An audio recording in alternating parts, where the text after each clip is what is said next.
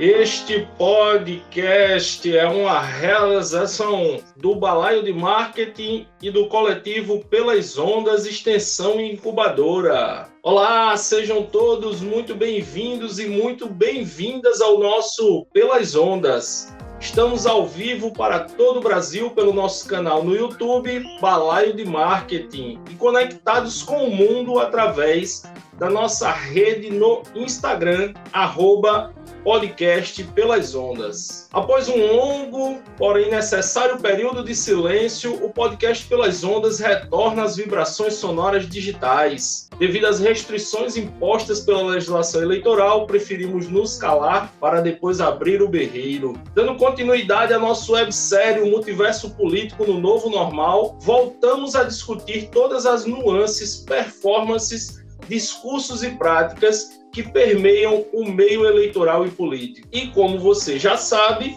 a cada episódio fazemos um paralelo das joias do infinito do universo Marvel com a nossa realidade política. Rememorando para você que esta websérie tem a produção de Gil Santiago e Amanda Regina, nossa redatora é Virginia Helena, a direção de produção é de Carol Pessoa e a edição geral de Kaline Almeida. Na assistência de estúdio e redes sociais temos Elo Costa e na técnica e edição de áudio, Miqueias João.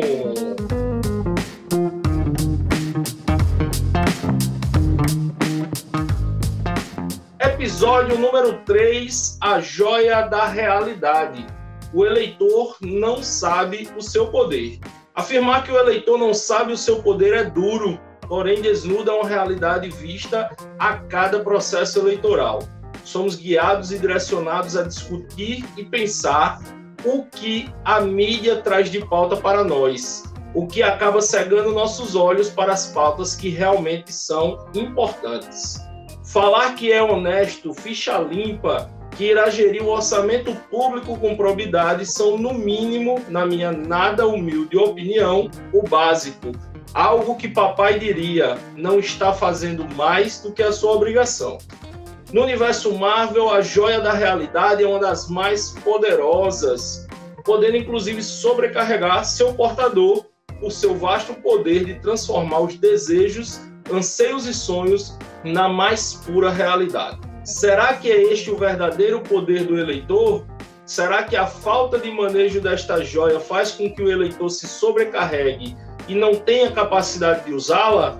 Ou será que somos levados a acreditar que não somos capazes de exercer este poder? Para tentar responder estas e outras perguntas, o podcast Pelas Ondas está no ar. Bradando das margens do Rio Timbó, eu sou eu do Jansen ao seu dispor.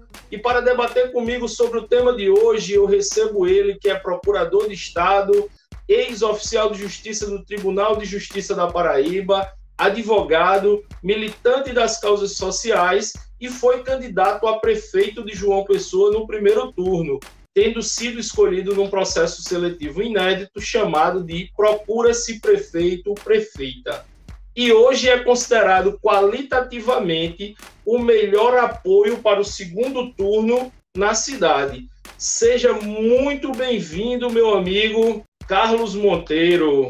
Olá, meu amigo. Tudo bem? Tudo é um prazer estar Carlos.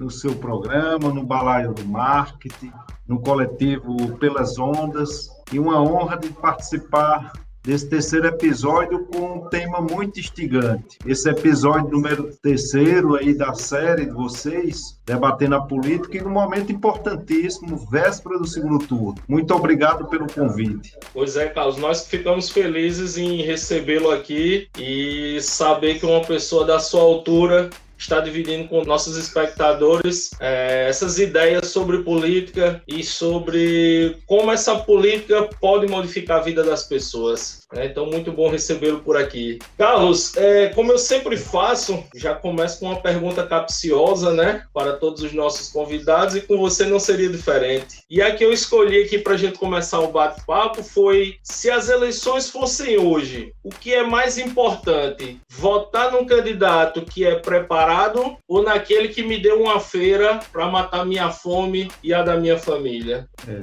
de fato, é uma pergunta capciosa e se tivéssemos num momento constitucional do país que garantisse os direitos sociais, os direitos econômicos, as garantias fundamentais, a pergunta número dois, ela não existiria, porque quem oferece ao cidadão, ao eleitor, uma feira, um kit básico de alimentação, a bem da verdade, essa pessoa não poderia ter nenhuma moral, não tem nenhuma moral para pedir um voto, porque ou você está dando uma feira, um kit de alimentação, uma medicação, um exame, o, o gás de cozinha, pagando a luz, pagando a água, isso aí jamais deveria ser moeda de troca para um voto. Isso deveria ser solidariedade de cada um em verificar aquela situação de um irmão, uma irmã em situação de penúria,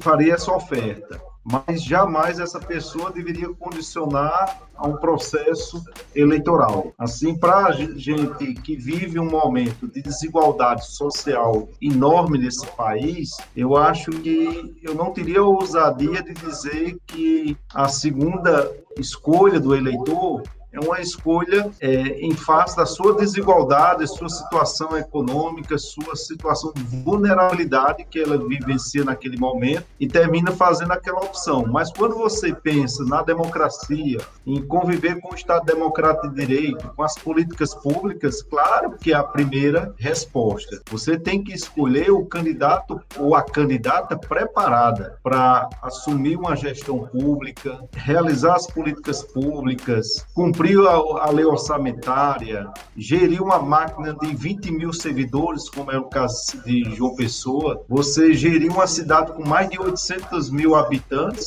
assim você jamais poderia pensar que a escolha deve ser o candidato que detopa assistência pública, assistência social e não tem o preparo necessário. Assim, o preparo necessário é o que é fundamental para a escolha livre do cidadão. Aquele cidadão que está num estado de penúria, que está precisando de uma feira para sua família, esse cidadão não está com a sua liberdade política para fazer sua escolha. Assim, minha avaliação é muito por aí.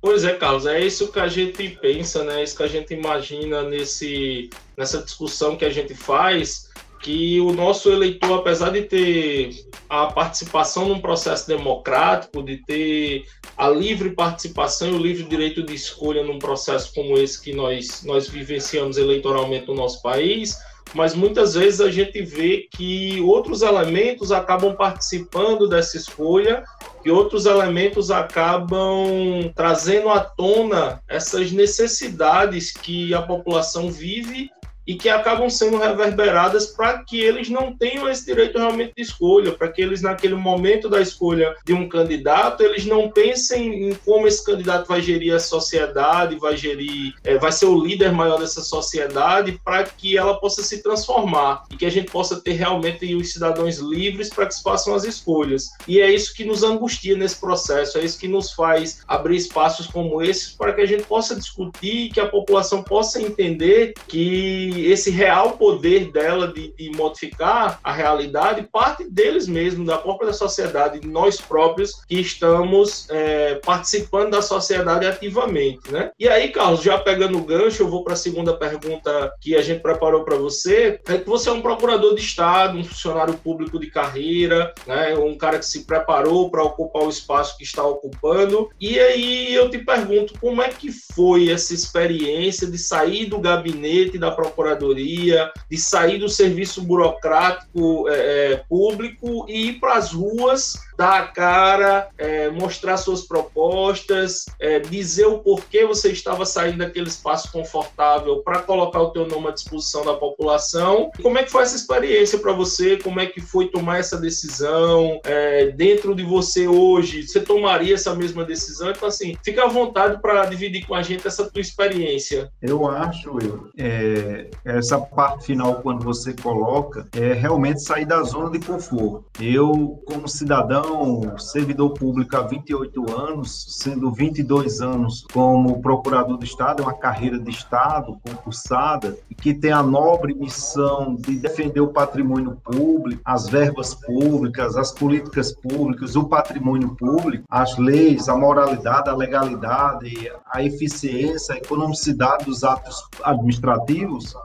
eu lhe digo assim, não é necessariamente sair da zona de conforto quando eu digo assim de privilégio, porque já como servidor público, você pertencendo a uma carreira de Estado, você já tem essa sensibilidade social de exercer sua profissão, seu papel, para que o Estado faça seu dever constitucional, cumpra seu dever constitucional. Quando eu me ofereci, me inscrevi nesse processo seletivo inédito no Brasil, que a Rede Sustentabilidade de uma Pessoa teve a ousadia de abrir a sociedade pessoense, foram 52 inscritos. Quando eu fui escolhido, é, depois de um longo processo seletivo de mês de fevereiro até julho, depois de muitos cursos, pesquisa de vida pregressa, carta de proposições, cursos preparatórios, é, quando eu tive essa é, alegria e a enorme responsabilidade de, de, representar a rede de sustentabilidade, seus princípios, seus valores, programa de gestão de governo, eu assumi uma missão de sair daquela zona de conforto, de você estar no, no gabinete refrigerado, apesar com essa nobre missão de defender o Estado, mas eu deixei essa, esse conforto e fui para a rua. E foi interessante porque muitas vezes nós no gabinete, apesar de todo o preparo que nós temos, estudos, para fazer o, exercer o ofício de procurador de Estado, mas muitas vezes nós não entendemos a situação do gestor. O gestor, o bom gestor, ele quer rapidez, ele quer encontrar uma solução rápida para educação, saúde, saneamento, transporte, a política de resíduos, do idoso, enfim, ele habitação. Ele quer o bom gestor encontrar uma, uma resposta rápida. E no direito público não é assim. Você tem etapas de processo, a exemplo da licitação. E quando a gente vai para a rua, a gente vê a necessidade da sociedade. Que ela, você vê nos telejornais, você vê nas redes sociais, quando você caminha, passeia pela cidade, você vê os problemas, mas uma coisa é você entrar na casa das pessoas, estar tá na calçada, ouvir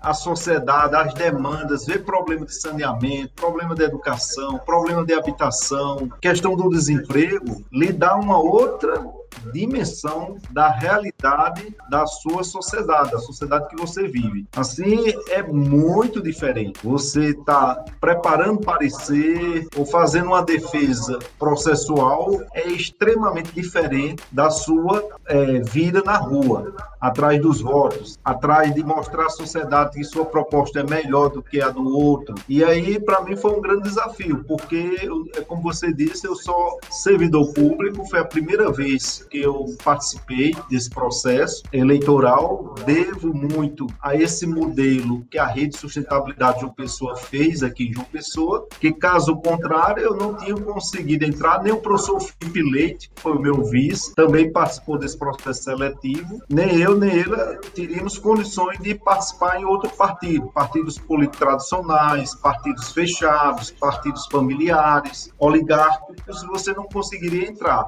Assim, foi um desafio desafio grande e, ao mesmo tempo, emocionante. Fico muito feliz, fiquei muito feliz. Você me perguntou também se, numa revisão, estaria disposto de novo. Eu diria sim. Eu acho que eu não digo que eu comecei tardio, Eudo, porque eu acho que tudo tem um momento na sua vida. Eu escolhi ser servidor público, carreira de Estado, como eu participo, e sempre fiz a escolha de participar da sociedade civil organizada. Desde os meus 14 anos, eu tenho uma inserção de militância é, social, de grêmio estudantil, depois associação, ONG que militava em direitos humanos, no caso eu militava em direitos humanos nessa ONG, solo urbano, é, participei já de OAB, Associação Racista, já fui procurador-chefe, assim, eu nunca é, me afastei de, de, participação na sociedade civil organizada. Agora foi a primeira vez de participação num processo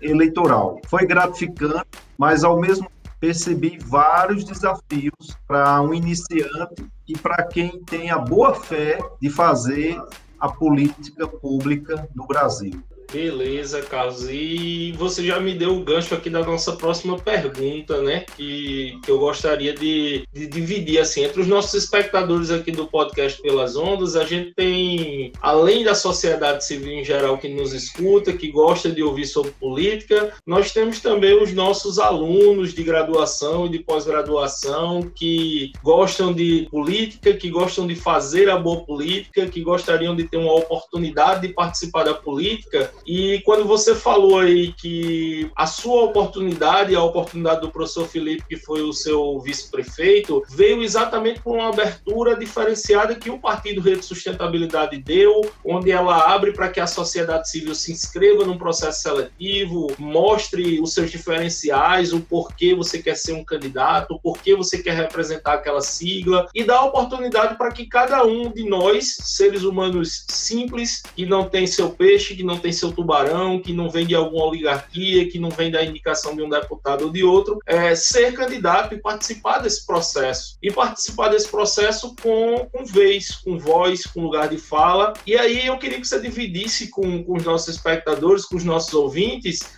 exatamente assim, quais foram os teus principais desafios é, participando nesse formato, nesse sistema eleitoral que nós é, participamos, que eu volto a dizer, é democrático, é democrático, mas ele não dá uma equidade aos candidatos, ele não dá uma equidade para que todos participem do processo da mesma forma, com o mesmo espaço, com o mesmo poder. Então, assim, eu queria te ouvir em relação à tua experiência com relação a essa desigualdade dentro dentro de um sistema democrático para participar de uma eleição. De fato, assim, a, quando saiu o edital, eu tinha ciência que não não estava lá uma cláusula dizendo que teríamos tanto é, recursos do fundo é, eleitoral. Também não estava dizendo lá que teríamos 30 segundos, 10 segundos, 1 segundo ou 1 minuto no programa, na propaganda eleitoral gratuita de TV e rádio. Não. Sabíamos que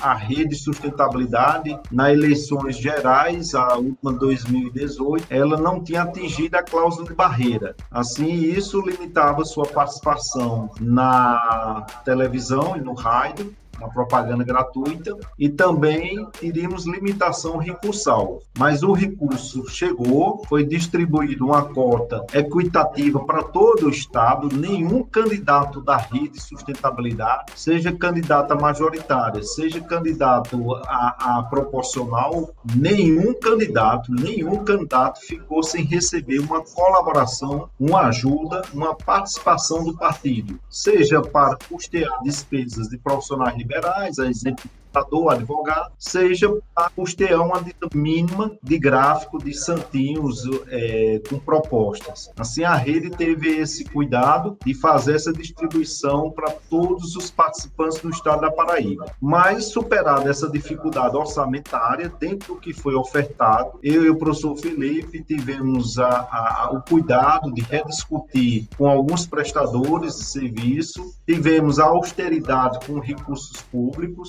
mobilizamos mobilizamos apoiadores dentro do possível e lançamos recursos dentro do que era possível. Primeiramente, participamos de todas entrevistas, certo? Não escolhemos é, quem nos chamou do Valentina, Mangabeira, a Rede Globo, quem nos chamou, nós tivemos lá para discutir nosso programa de governo, nossa visão de sociedade democrática, uma sociedade pautada pela sustentabilidade, levamos essas propostas. Todos os lugares, mídias sociais, investimos muito no, nos impulsionamentos e fomos para as ruas. Todos os debates, todos os debates fomos convidados, tinha suporte legal, fomos convidados, participamos todos os debates, todas as entrevistas, participamos das mídias sociais e dentro do, das nossas possibilidades colocamos é, nosso panfleto casa em casa, bairro em bairro, dentro das nossas condições. Não, não conseguimos é, contemplar todos os bairros, são 66 bairros e mais de 30 comunidades em João Pessoa, mas dentro do possível, é, respeitando a legislação, porque nós começamos a campanha tão somente depois de autorizado pelo, pela legislação eleitoral, respeitamos o período de pré-campanha e levamos nossa proposta. Agora, quem foi mais penalizado não foi a nossa candidatura. Ela é penalizada, obviamente, mas quem foi mais penalizado foi a sociedade, porque a sociedade foi retirada da sociedade a oportunidade de ouvir propostas, ouvir uma visão de sustentabilidade, do desenvolvimento sustentável, ouvir propostas da dignidade da pessoa humana, da justiça social, e isso não, não tivemos tempo, não tivemos 10 segundos na, na televisão e no rádio. Tanto é que muitos lugares que nós chegamos, é, distante pessoas que não participaram, viram debates, não viram as entrevistas, tinham dúvida, ah, você é candidato? Você é candidata? Se nós tivemos essa dificuldade, porque o sistema, é como você disse, é democrático, mas não foi porque a partir do momento que a Constituição permite que funcione um partido político dentro do ordenamento democrático, esse partido político, uma vez tiver propostas na majoritária, deveria ter espaço, sim, na televisão e no rádio para levar suas propostas. Mesmo que seja 10, 15 segundos mas deveria ter essa oportunidade, porque puniu a sociedade. E, e, nós percebemos, Carlos, que isso fez muita diferença, né? É, a partir do momento que a gente tem vários candidatos, e aí não foi só o caso do, da candidatura de Carlos Monteiro e Felipe Leite do Rede de Sustentabilidade, mas outras candidaturas que não tiveram isso. espaço é, de TV e de rádio. Isso dificulta bastante para que a população tenha acesso. Né? Então, assim, é, dentro exatamente dessa realidade que nós estamos falando no nosso povo, nem todo mundo tem internet, nem todo todo mundo tem, tem esse acesso 100% às redes sociais, ou letramento para que consiga acessar de forma é, concreta essas propostas e conhecer essa pessoa, essas pessoas pelas redes sociais. Então, o fato do meio de comunicação de massa, a televisão e o rádio, eles fazem muita diferença nesse processo. E a gente sabe que realmente isso faz uma diferença gigantesca é, no resultado das pessoas conhecerem os candidatos e conhecerem suas propostas. E, e aí, outra... pensando nisso, Carlos, pode falar. Não, e outra, Eudo, você tem uma, uma largada desproporcional. Eu e o professor Felipe fomos escolhidos no processo seletivo. O resultado da minha escolha saiu 8 de julho. Aí você já tem candidatos participando, ó, oito anos, cinco anos, outros com o microfone na mão todos os dias na televisão, no rádio, e isso outros no parlamento, outro vereador, outro secretário de, de Estado, secretário municipal, assim, você tem um desequilíbrio no processo eleitoral. Aí vem um novato, um servidor público, uma servidora pública, um profissional liberal, vem, foi escolhido, participa pra, do processo seletivo e ele do processo eleitoral e ele não tem oportunidade de apresentar as propostas do, do governo, do, do estilo de sociedade que defende, de governo que defende, modelo de gestão e não tem esse espaço no rádio e na televisão. Porque criou-se um mito equivocado que não, não precisava de televisão nem de rádio, bastava um, um smartphone na mão, você fazia a, a, sua campanha. Não, a gente sabe que é desigual, porque nem todo mundo tem banda larga, nem todo mundo tem acesso à internet. Quando tem, há um pacote limitado, e você sabe que não é assim que as pessoas vão viver 12, 24 horas acessando a internet. E é como você disse, né? Só reforçando, tem candidato que já tinha lugar de fala, já tinha voz há um ano, há dois, há quatro anos, né? E, e aí, assim, Carlos Monteiro teve 45 dias. Isso. é bem desproporcional mesmo. É, são coisas que a gente precisa discutir e encontrar caminhos para que se possa modificar e se deixar o sistema eleitoral mais com mais equidade. Né? Não é igualdade, é equidade. É verdade. Né? E aí, Carlos, assim, eu venho para a pergunta que eu acho que é o central da nossa discussão hoje. Dentro desse sistema político, dentro desse sistema social que nós estamos inseridos, que nós vivenciamos, é, é possível pensar que o poder de mudança ele está realmente nas mãos do povo, da sociedade, do eleitor, ou dizer que isto seria uma ilusão, uma utopia, por conta de todos esses outros fatores que nós estamos discutindo até agora, né? É, eu queria te ouvir em relação a isso. Se você acha que realmente é, falta o povo entender que a mudança está nas mãos dele e essa real, realmente essa mudança existe. É, assim, eu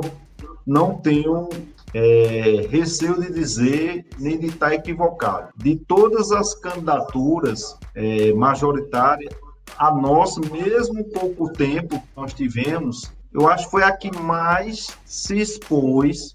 Fomos para sinais, comunidades, bairros, feiras livres, é, de frente a supermercados, parada de ônibus, por onde a gente passava, lagoa, integração, tudo seguindo as normas da legislação é, eu acho que a nossa candidatura, a minha e a do professor Felipe, foi a que teve mais coragem, ousadia de procurar a sociedade, certo? Esse foi uma, é uma realidade. Por quê? Se você olhar as candidaturas, as outras candidaturas, elas saíam já com organização de lugares. Já sabia as plenárias, já sabia onde iriam falar, o lugar falar, e uma coisa muito reservada. Nós não, nós fomos conversar abertamente com a sociedade. Assim, quando a gente percebe é, nessa conversa com a sociedade, você tem revelações para mim, particularmente. É, eleitores esperando que você ofereça um dinheiro, né, a compra do voto. 20 reais, 50 reais, era corriqueiro esse pedido. E eu fazia questão de, eu e o professor Felipe, ter um debate até pedagógico. Dizer, olha, esse seu panfleto aqui, eu quero dinheiro quando entregava uma proposta. Eu dizia, isso é dinheiro, isso é dinheiro do contribuinte está sendo pago pelo fundo eleitoral. Há um, um, um, valor do contribuinte segurando esse panfleto, pagando esse panfleto. Aí começava, você via que a pessoa desarmava e muitos passavam a ter uma reflexão positiva, certo? Um outro desafio que eu vi na rua foi o desalento. As pessoas sem esperança no político, na política. Dizia, isso é corriqueiro, daqui quatro anos você não aparece, só aparece agora. E eu diria, quem estava aqui? Quem já passou aqui de candidato a prefeito? Não, ninguém passou, não. Depois eu estou passando. Aí isso mostrava uma, uma outra outra situação, um desalento. Outra também situação do eleitor é uma irritação enorme. Mas foi um período aí você tem a pandemia, muito desemprego, doença, tristeza com a, alguém da família que está doente ou vê a óbito.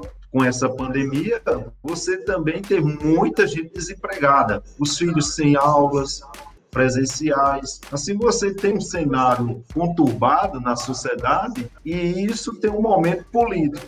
E aí depois vem as operações, muita gente falando das operações, é, candidato é, sendo retirado pelo TSE, e isso, quer dizer, tumultuou todo o processo eleitoral. Briga entre os candidatos a prefeito na hora do debate, nas horas, na, nas, no de, debate televisivo ou radiofônico, você tendo briga, e isso também levou à análise da sociedade.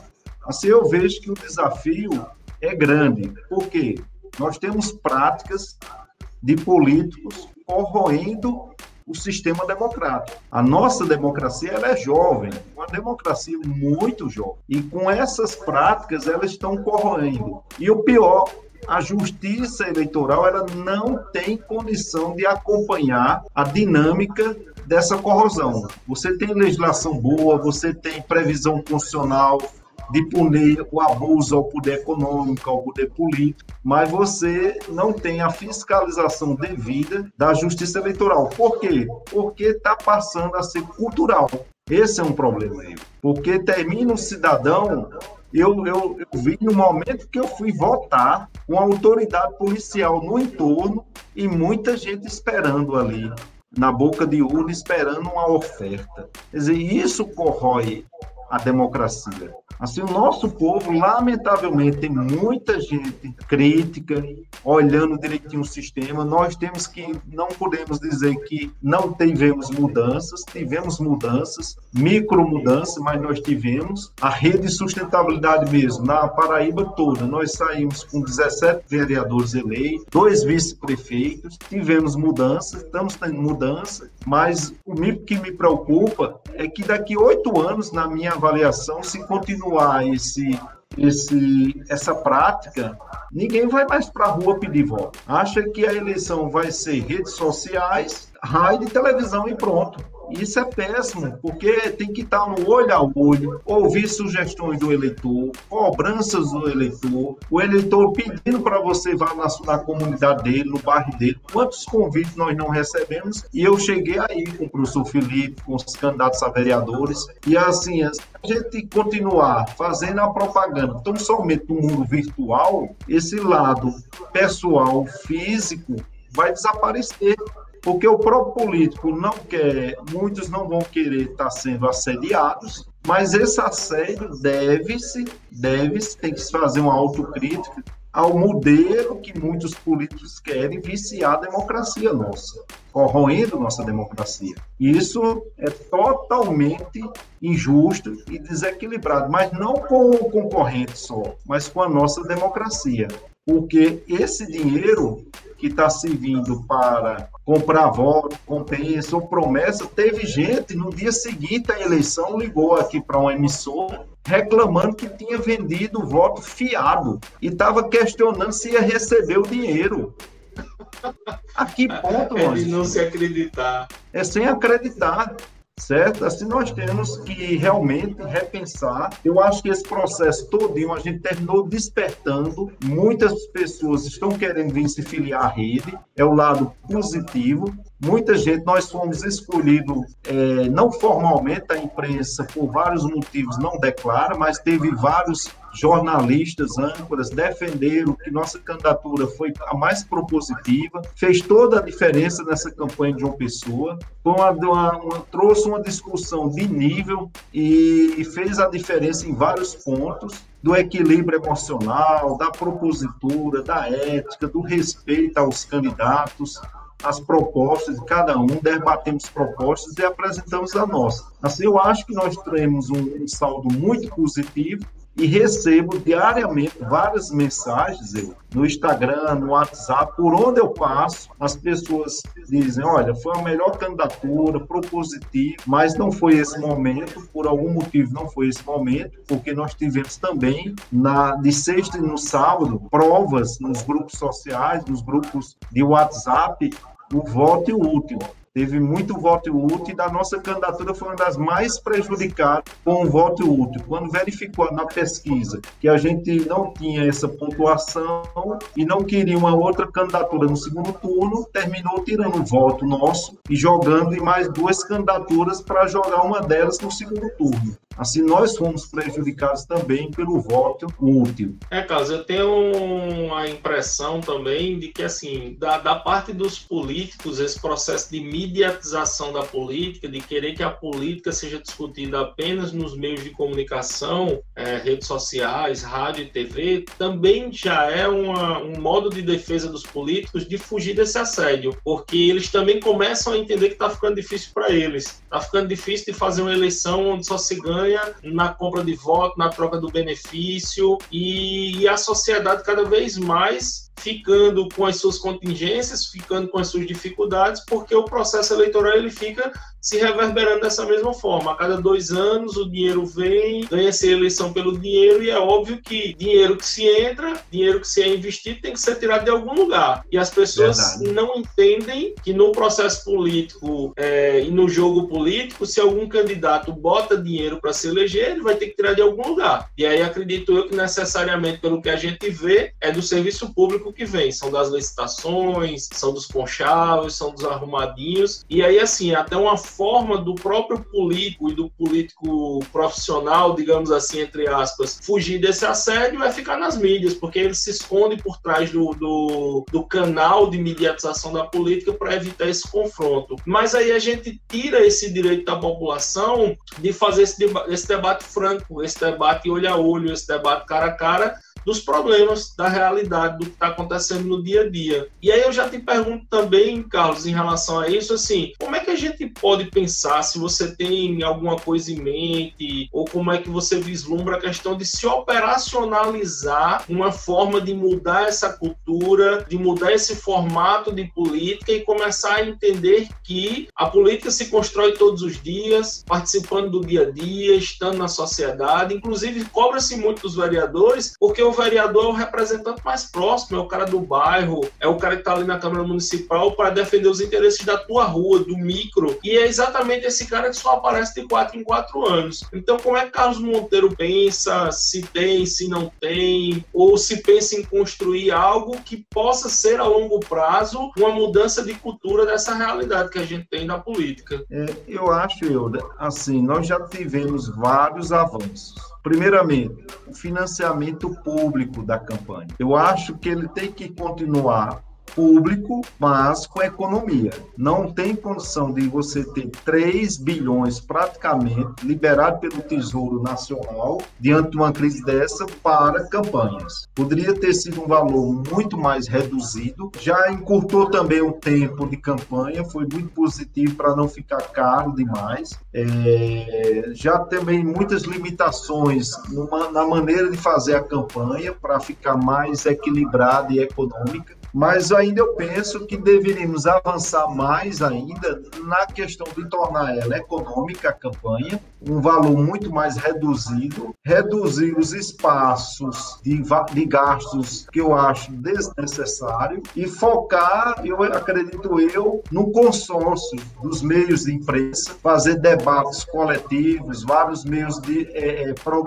porque chegou um ponto, eu, do cansativo, eu tinha, eu tive uma entrevista, entre três entrevistas, eu tive uma diferença de 10 minutos. Isso aí, de uma, sai de uma emissora, ia para uma outra, para outra, é, 10 minutos de intervalo. E isso numa cidade como João Pessoa, que já tem congestionamento, lugares são distantes, isso fica problemático. Eu acho que poderia ter uma, um consórcio dos meios de comunicação para transmitir debates, com mais tempo, fazer blocos, a televisão e o rádio, ter plenárias né, com a participação da sociedade e, ao mesmo tempo, você ter as instituições funcionando, combater a corrupção, combater o vício na eleição, a compra de voto, é, o uso da máquina. Olha, me chamou a atenção eu evitei, eu tomei uma escolha de ter poucas fotos com as pessoas. Terminava eu tirando mais fotos sozinho. Foi uma escolha que eu fiz. Por quê? Muita gente dizia, eu sou prestador da prefeitura, não posso aparecer, mas eu concordo com suas propostas, bem são interessantes, mas, ou seja, você criou uma situação dramática dentro da sociedade que os prestadores, servidores públicos temporários, ficavam receosos de ser fotografados, ser entrevistados, sair num vídeo. Assim, isso criou uma situação dramática, porque você não tem a liberdade, não teve a liberdade de expressar seu voto, sua opinião, certo?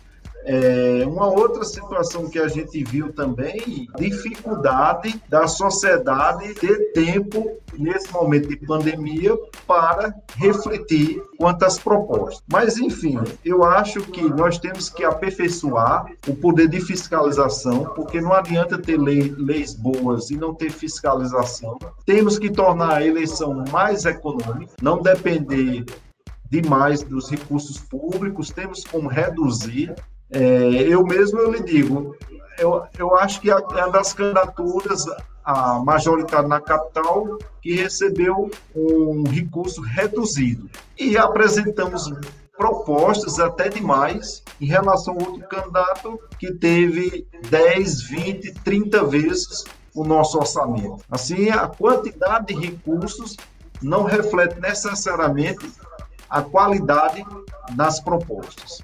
É isso, Carlos, é isso. Carlos, eu queria te perguntar ainda em relação ao resultado que nós tivemos aqui do primeiro. Uma coisa que você já levantou aqui para a gente foi a questão do voto útil, né? É, as pessoas votarem, deixarem de votar numa candidatura que elas acreditam é, programaticamente por uma questão de, ah, esse cara não vai estar lá no segundo turno, não tem chance de chegar, eu vou votar em alguém para ajudar um ou outro ou para tirar um ou outro do segundo turno. Mas o que a gente viu de um modo geral também, Carlos, foi que assim a população está muito muito dividida, onde a gente teve aí um número expressivo de candidaturas, essas candidaturas de vertentes é, bastante diversificadas. Então a gente teve o campo progressista, que teve candidatura do PT, que teve a candidatura do Rede, que teve a candidatura do PSB, que ora flerta com o campo progressista, ora vai flertar com a, com a direita. Nós tivemos aí, eu acho que já falei o PT, né? Também. É, tivemos os representantes da direita e os representantes da ultradireita, então, assim, vertentes bem diversificadas e, querendo ou não, o resultado da eleição no primeiro turno ele foi muito pulverizado, né? levando em consideração que poderia ter sido mais pulverizado ainda se não houvesse o, a questão do, do voto útil. Né? Então, assim, é, nós vemos, nós enxergamos que a sociedade ela está bem dividida programaticamente, em termos de propostas, em, em, termos de formas de governo. E aí eu queria te ouvir qual é a leitura que você faz disso, a leitura que você faz desse movimento da sociedade e, e em escolher dentre tantos candidatos e se dividir, meio que assim, você de 100% de um universo de votos válidos, você vai ter 16 para um, 10 para outro, 15 para outro, 9 para outro, 7 para outro. Então, assim, tá tudo muito parelho ali. Segundo turno não, porque segundo turno a gente vai ter que necessariamente escolher um ou outro. Mas no primeiro turno foi muito pulverizado. Então eu queria ouvir a tua análise sobre isso e como você enxerga essa divisão. É, assim, eu uns, uns 20 dias da, do, da eleição, eu já fazia uma avaliação dentro do nosso grupo. Eu dizia: essa eleição em João Pessoa não está para os progressistas. Progressistas não vão sair bem nessa eleição. Uma questão que eu tive tivemos cuidado foi dizer não vamos antecipar 2020. Nós temos uma eleição municipal e começou a se criar uma onda bolsonarista, quem era a favor, quem era contra. Umas quatro candidaturas assumindo a disputa quem tinha o apoio de Bolsonaro. Né? Uma outra é, elogiando a gestão do ex-presidente Lula. E uma outra se atrapalhando, terminou tumultuando uma das candidaturas do PT, porque tentou destituir a candidatura aqui do PT para pegar o apoio do PT nacional. Assim, foi uma eleição tumultuada e isso, mais uma vez, não, não ajuda na boa avaliação do eleitor. Na minha avaliação, isso prejudica. Os progressistas, a rede sustentabilidade, ela não é esquerda, não é direita, ela é do campo progressista, do campo democrático. Nós temos a sustentabilidade como principal núcleo da nossa maneira de ver o governo, a sociedade. O programa de governo é a sustentabilidade, o desenvolvimento desenvolvimento sustentável, e nisso termina sendo um discurso novo. Nós defendemos, nós preparamos nosso programa baseado nos 17 Objetivos do Desenvolvimento Sustentável e na Carta da Terra, que é um, um documento que nasce na ECO 92. Se nós preparamos nosso programa de governo baseado nos, nas ODS, na LDO do próximo ano, que já é uma lei aprovada esse ano para valer no próximo ano, e na Carta da Terra e nas proposições da rede de sustentabilidade. Assim, foi informações novas, é, pujantes, no campo progressista, defender a justiça social, a dignidade da pessoa humana, é, o respeito aos direitos humanos, e fazer isso dentro do desenvolvimento sustentável e da justiça social. Isso, de, queira ou não queira, chamou a atenção para muitos eleitores, meios de imprensa, dizendo: vocês se classificam como esquerda, como direita, como centro-direita, eu diria, não, nós somos funcionalistas, nós temos um respeito ao desenvolvimento sustentável e somos da sustentabilidade. E isso, queira ou não queira, como é um partido jovem, a Rede Sustentável completou agora em setembro cinco anos, passou a ser uma novidade em João Pessoa. E é a primeira vez que a rede sai com um candidato na majoritária. Em 2018, em aliança, nós elegemos um deputado estadual na Paraíba, e mas pela primeira vez nós lançamos um candidato, uma, candidatura a prefeito em João Pessoa. E também dentro de um processo novo, que foi dentro desse Procura-se Prefeito. E eu, particularmente, também o professor Felipe, que foi o vice, nunca fomos filiados a um partido político. Assim, queira ou não queira, é, tivemos a questão da Covid, negacionismo, lockdown, se era bolsonarista, se não era bolsonarista, se era esquerda, se era direita, problema com o exemplo do, de ex-governador respondendo processo é, na justiça, assim, terminou tumultuando e esse discurso é, da moralidade, do combate à corrupção, ele passou a ser ênfase em alguns discursos de candidatura, mas o que a sociedade estava querendo, a bem da verdade, eram propostas concretas para resolver os seus problemas sociais. Questão de emprego, questão de escola, a questão da educação, a questão da barreira do Cabo Branco, a retomada verde. Nós apresentamos várias propostas. Eu tenho convicção, se tivéssemos mais tempo, militância, tivesse programa de rádio e televisão, eu acho que a rede de sustentabilidade teria saído com muito mais votos. Apesar que os votos que nós recebemos foram votos de qualidade. 949 pessoas que acreditaram livremente, fora aqueles votos que nós perdemos pela escolha do voto útil. Mas acredito eu que os progressistas eles, eles precisam repensar e estamos pagando todos, todos do campo popular, do campo democrático, todos estão pagando um preço que foi dado dito lá atrás né, de desvio de recursos públicos, negar as bandeiras da probidade, da boa gestão pública, porque ser probo, ser honesto, ter uma boa gestão pública, eficiência, economicidade, isso não é de liberais, não. Isso é o que está na Constituição. A Constituição, quando pede tudo isso do gestor público, não quer saber se ele é de esquerda, de direita, de centro, liberal, conservador, da sustentabilidade, não quer saber disso. Assim, eu acho que falta faltou um certo tempo para a gente, essa maturidade, e ao mesmo tempo os progressistas foram. É, é, é, apanharam nessa eleição de João Pessoa. E nós temos assim: você pegando brancos, votos nulos e abstenções, nós tivemos praticamente 33% do eleitorado. Esse eleitorado ganhou a, ganhou a eleição porque o Cícero Lucena foi o primeiro lugar, teve 20 0,72%. Nilvan, que foi com ele para o segundo turno, 16,61%. Votos brancos, nulos e abstenções, 32,54%. Assim, esse eleitorado que ganhou o primeiro turno. Exatamente, Carlos. É essa leitura que a gente começa a fazer, que a população está insatisfeita e necessariamente quem se coloca à disposição como salvador da pátria não representa a população. A população não está satisfeita com essa representatividade. Por isso, eu acho que é essa análise que a gente faz dessa divisão. E a gente sabe que o campo progressista acaba sendo também prejudicado pela questão do voto útil. Isso. A gente sabe que o PSOL, o Rede de É, o próprio PT em algumas vertentes ou em algumas figuras que se distanciam daqueles problemas nacionais que, que o partido teve. É, tem propostas, tem planos de governos bons, tem mas história. não são viáveis. Tem história, é, é, tem legado, a gente já discutiu isso em outros episódios aqui do nosso podcast, mas acabam aos olhos da população não sendo candidaturas viáveis. E aí perde-se o voto por conta disso. Infelizmente.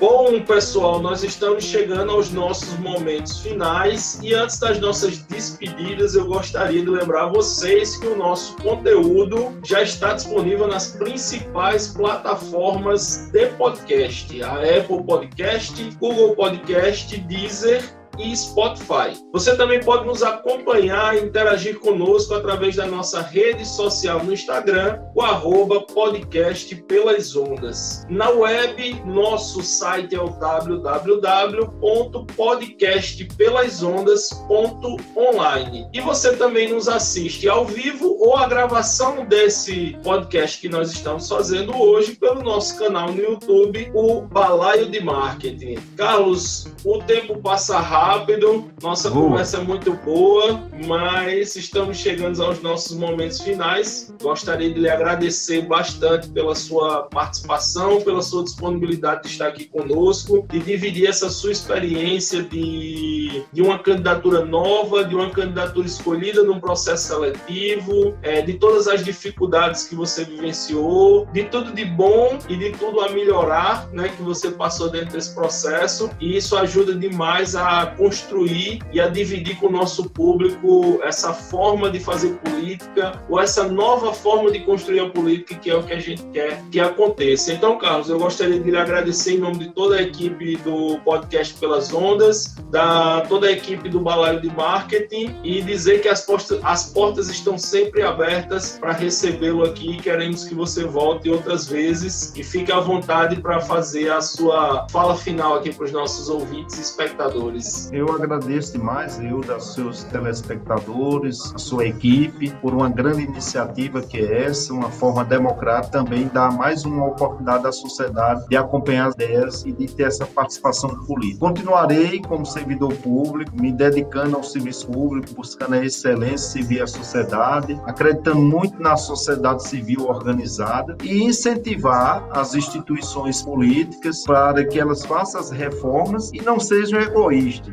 porque a sociedade precisa de renovação, reoxigenação e as instituições públicas, a exemplo Ministério Público, Justiça Eleitoral, que elas precisam ter espaço para funcionar e, garantir um bom jogo democrático que é a eleição. E que, como disse Marina Silva, nós na rede temos que ter a consciência que nosso papel político não termina no dia da eleição. Nós devemos continuar nessa luta. Pois é, amigos, a luta continua, a luta continua. Este foi o podcast Pelas Ondas, episódio número 3, A Joia da Realidade. O eleitor não sabe o seu poder. Aprenda o seu poder, saúde e paz a todos e até a próxima, se assim nos for permitido. Tchau, tchau.